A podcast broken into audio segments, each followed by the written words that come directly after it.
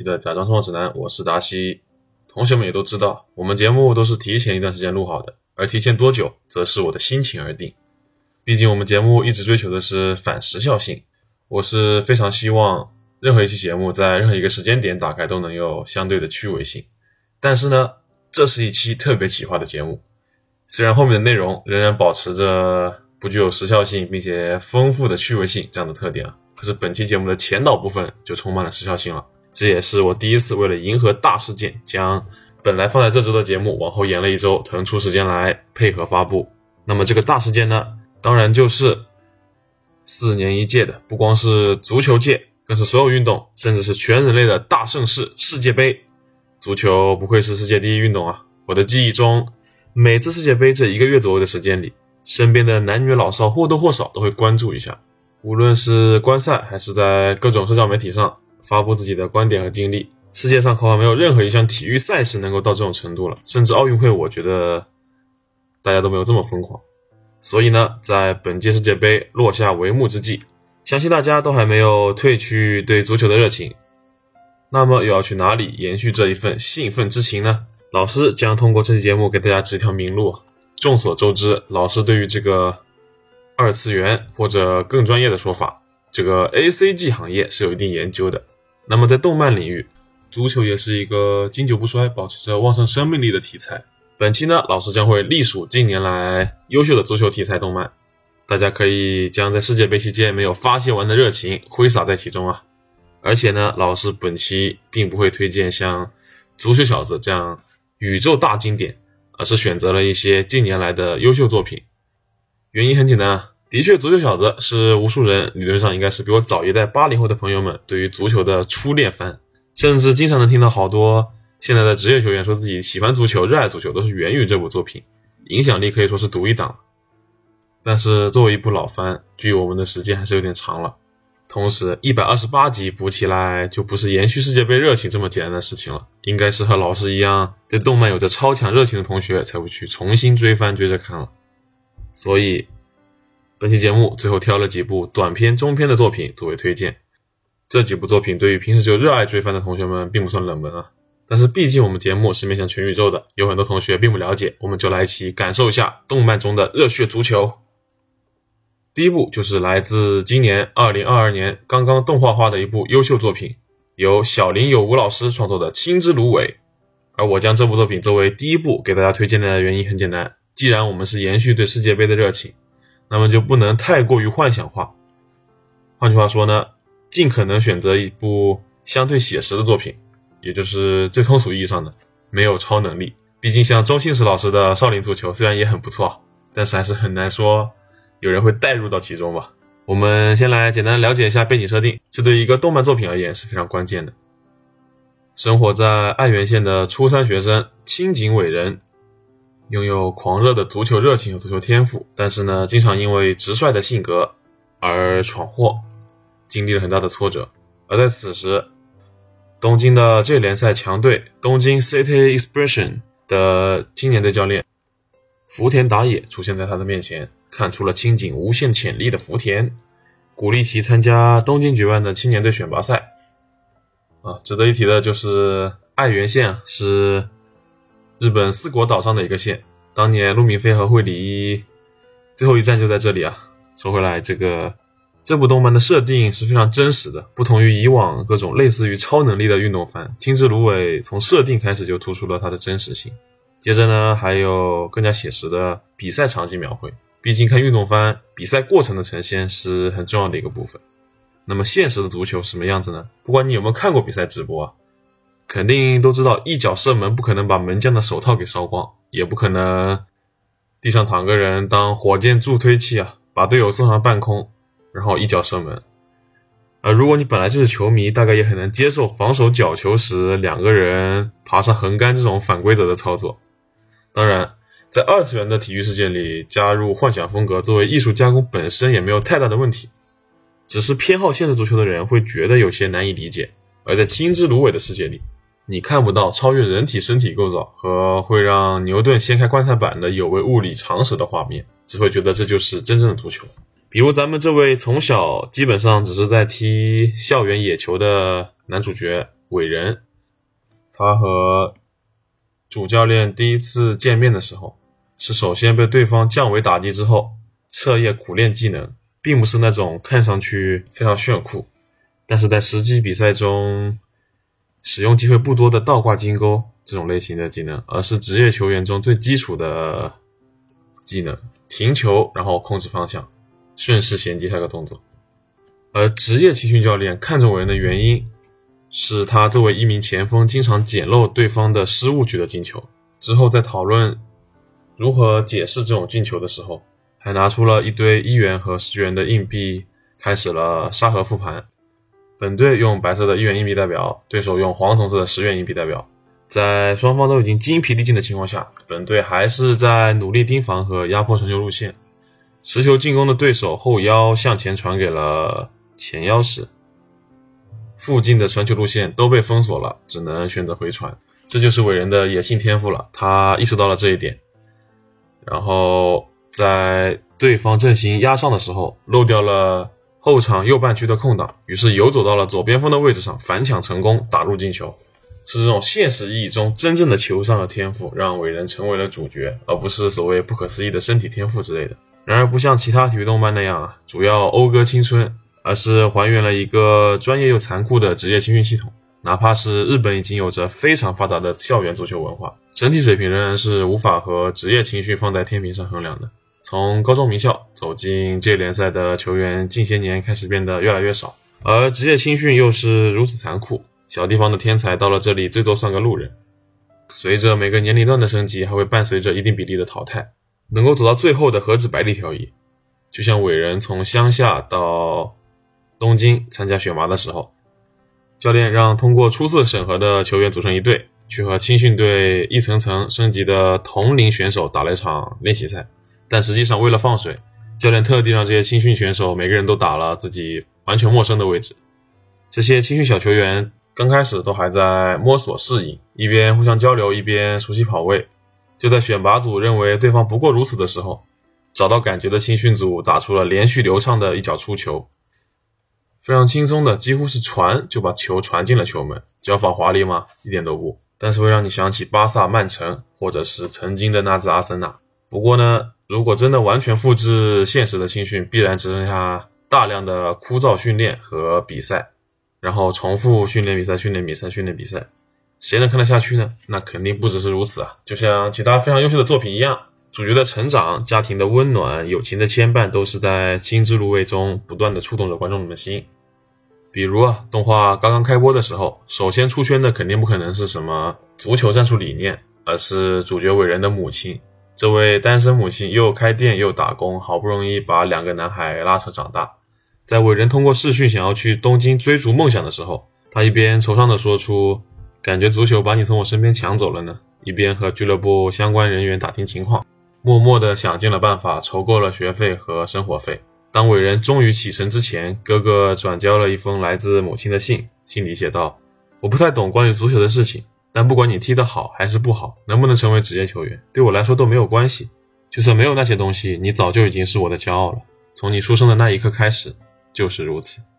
注意不要受伤。”倾尽全力去踢你喜欢的足球吧。据说这一集在日本播出当天是正值母亲节，伟人在列车上泣不成声的时候，无数观众也在屏幕前哭成泪人。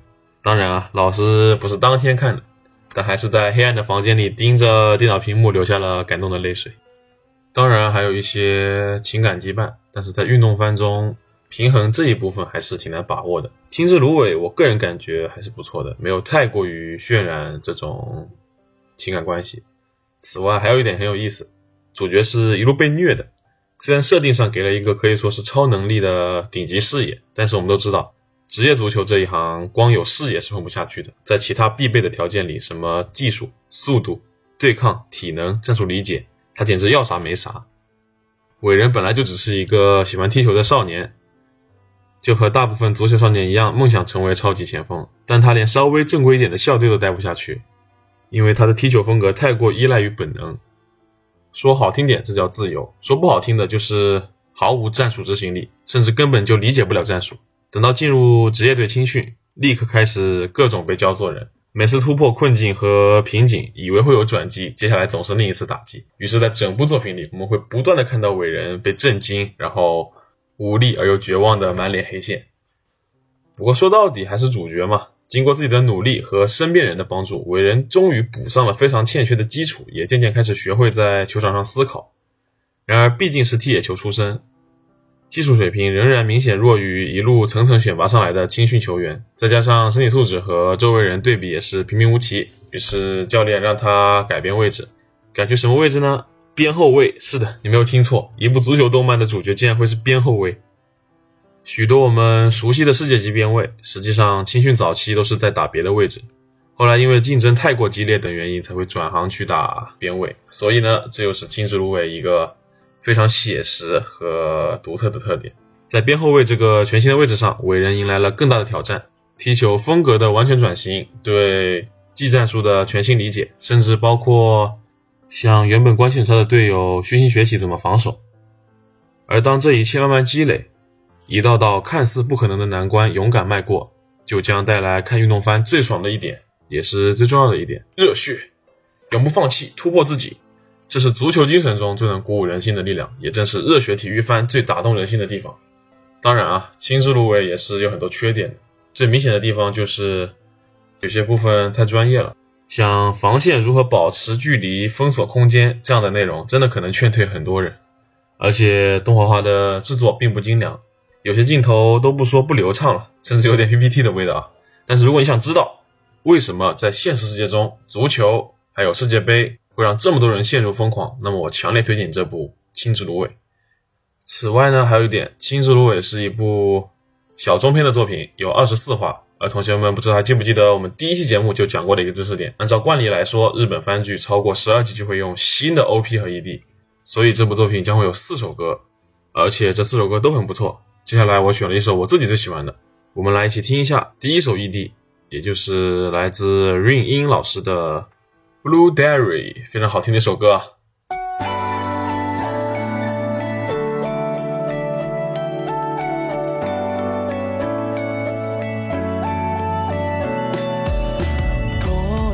日々だ今吹く風はもう誰のもの理想と現実のパズルは食い違い不意に比べた努力人一倍 夢は遠ざかって砂混じり午後に浴びるシャワー微動だにしない冷蔵庫揺れる気持ち。ふっと我に返り息を飲んだ。歩くのら猫の歌。錆びつきのチャリとクーラー冷めては燃えてを繰り返して好きと大しは言うか。街に君といた。間違いなくここにいた。時がただ過ぎて思えなかったでブルーダイアリーこんな命思い出して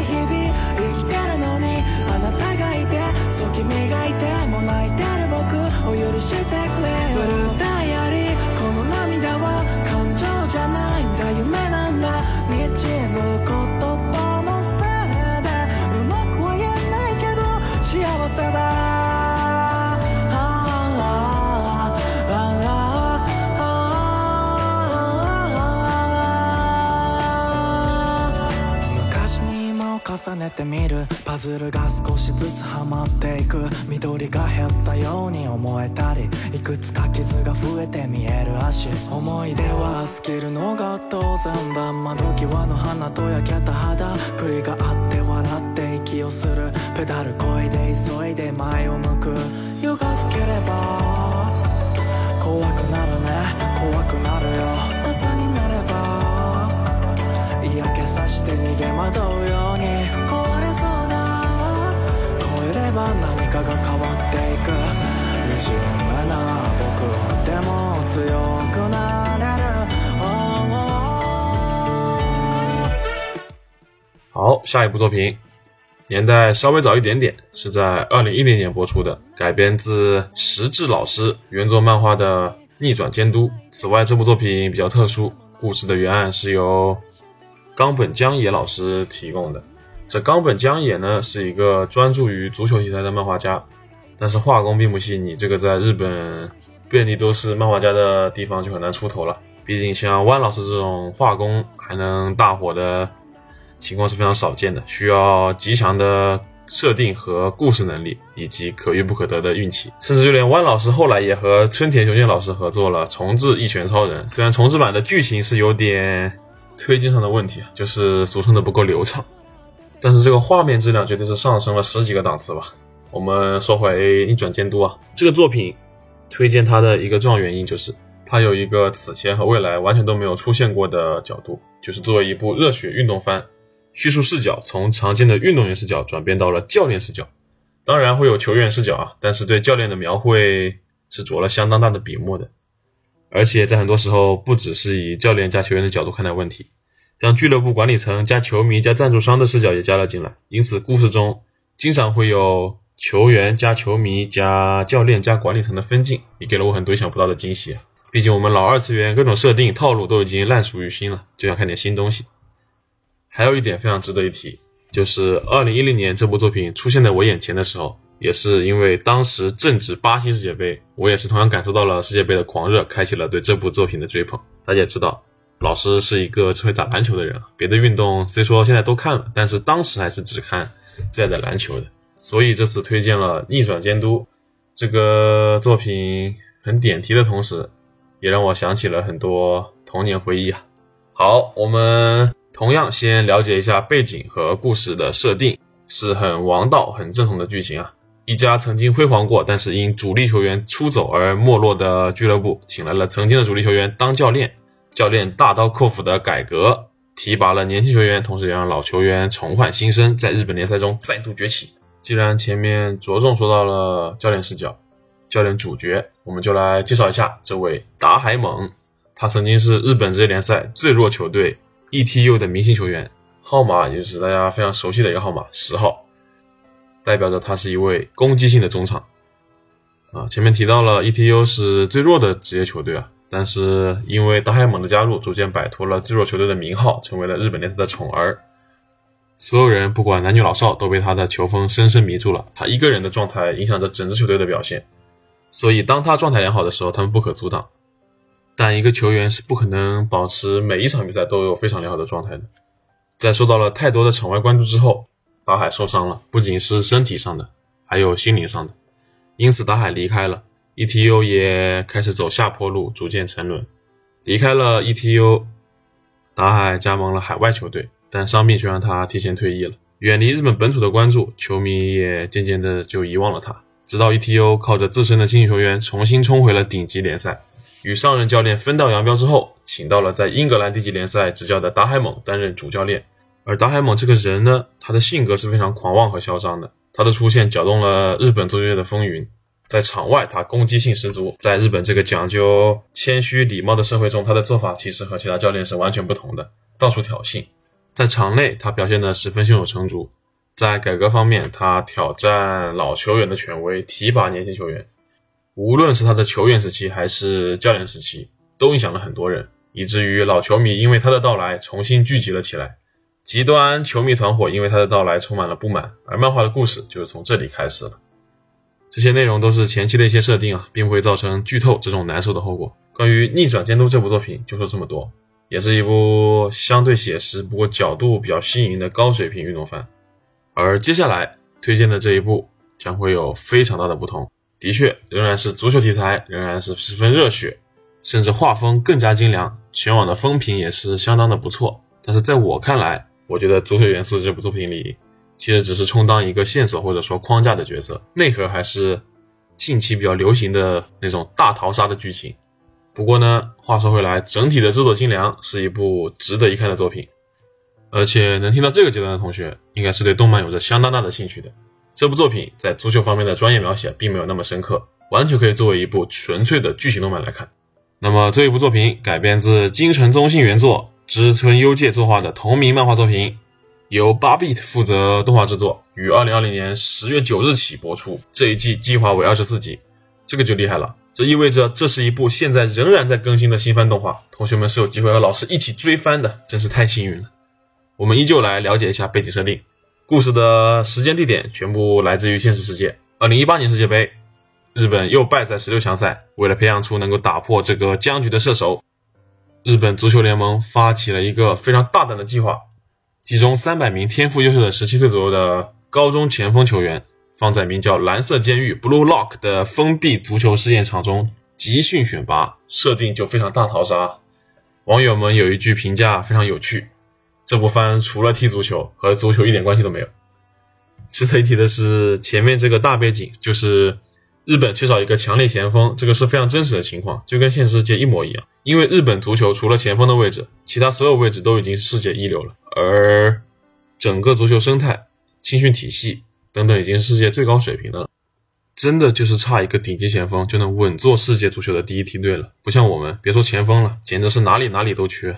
这部作品是今天推荐的第三部作品，也是三部作品中门槛最低的一部，一定程度上回到了运动番原本的样子。里面每个人物都有他自己的招数，是会比现实夸张一点点，但是也没有到了超能力的程度。所以比起前两部，这是一部简单刺激、热血的爽番。主角杰士一从一个在奇遇县决赛错失良机、遗憾失败的球员，一步步成长为过关斩将，成为强者的故事，没有什么硬设定，没有什么逻辑，就是强，就是爽。美中不足的就是漫画后期有一些崩坏，但是那都是后期的事情了。动画部分还是相当不错的，《蓝色监狱》推荐给大家。好，我们最后课后总结一下：从刚开始的青之芦苇，到接下来的逆转监督，再到最后的蓝色监狱，有懂足球或者懂动漫的同学其实是能看出来的。三部作品的足球元素都很强烈，但所谓的二次元浓度是一部更比一部高的。老师的企图很明显啊，希望能有更多的人能借着看世界杯的余味，从足球番入门，一点一点喜欢上动漫。这是一个充满幻想的地方，是我很热爱的事物。不过还是那句话，如果没有兴趣是不强求的，但是如果有兴趣，同学们可以从此时此刻开启这个新世界的大门。至少我是相信，我是可以一辈子看下去的。到时候追不追新番那是不知道的。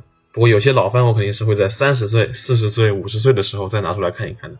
到时候感受又会是怎么样呢？我是非常期待的。我们就在蓝色监狱的这首 ED 中结束本期的节目吧。来自仲村宗吾的《Winner》是一首听感舒适的歌曲。和作品的刺激有非常强烈的反差，换句话说就是很不像动漫歌曲，反而像日剧的片尾曲了。我们一起来感受一下吧。本期节目就到这里了，我们下周五再见，拜拜。